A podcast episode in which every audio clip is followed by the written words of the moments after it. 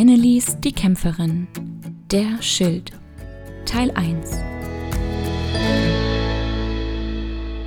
Oh Großvater, das war ein langer Tag. Ich bin ganz schön müde, sagt das Kind gähnend. Aber würdest du mir noch eine gute Nachtgeschichte erzählen? Vielleicht die, in der es wieder um Annelies und die Tiere im Wald geht?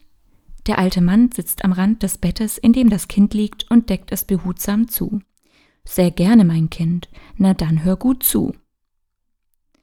Wieder einmal ging die Sonne über dem Wald auf, in dem die vielen Tiere und das Mädchen Annelies zu Hause waren.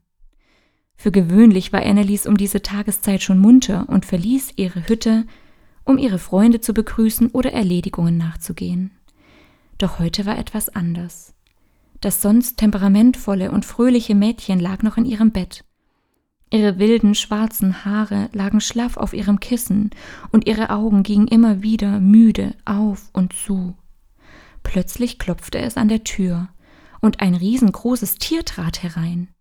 Annelies erschrak, als sie den Löwen, den König des Waldes, in ihre Hütte eintreten sah. Sie trug noch ihren Schlafanzug, hatte die Zähne nicht geputzt und ihr Zimmer nicht aufgeräumt. Was sollte er nur über sie denken? Guten Morgen, Annelies, begrüßte er das Mädchen mit seiner tiefen, erhabenen Stimme. Unter seinem Arm trug er ein großes Paket. Draußen sind schon viele Tiere unterwegs. Einige von ihnen tragen deine selbstgebastelte Rüstung und sind sehr glücklich damit. Das war wirklich eine tolle Idee von dir und Holly Hase, sagte der Löwe und hielt dann plötzlich inne. Aber was ist denn mit dir los? Geht es dir heute nicht gut? Annelies versuchte, sich aufzurichten. Ich fühle mich ganz plötzlich krank. Mir ist abwechselnd heiß und kalt und meine Arme und Beine fühlen sich ganz schwer an. Das ist sicher eine Grippe, vermutete der Löwe. Du musst heute unbedingt im Bett bleiben. Moment, ich koche dir einen Tee. Großvater, wie soll ein Löwe denn mit seinen Pfoten einen Tee kochen? Fragt das Kind in seinem Bett liegend und nun wieder viel wacher als vorher.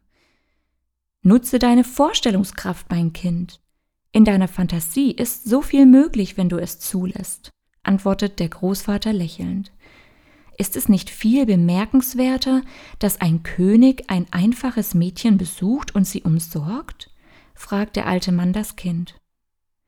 Ach Großvater, antwortet das Kind, diesen König kennen wir doch gar nicht anders.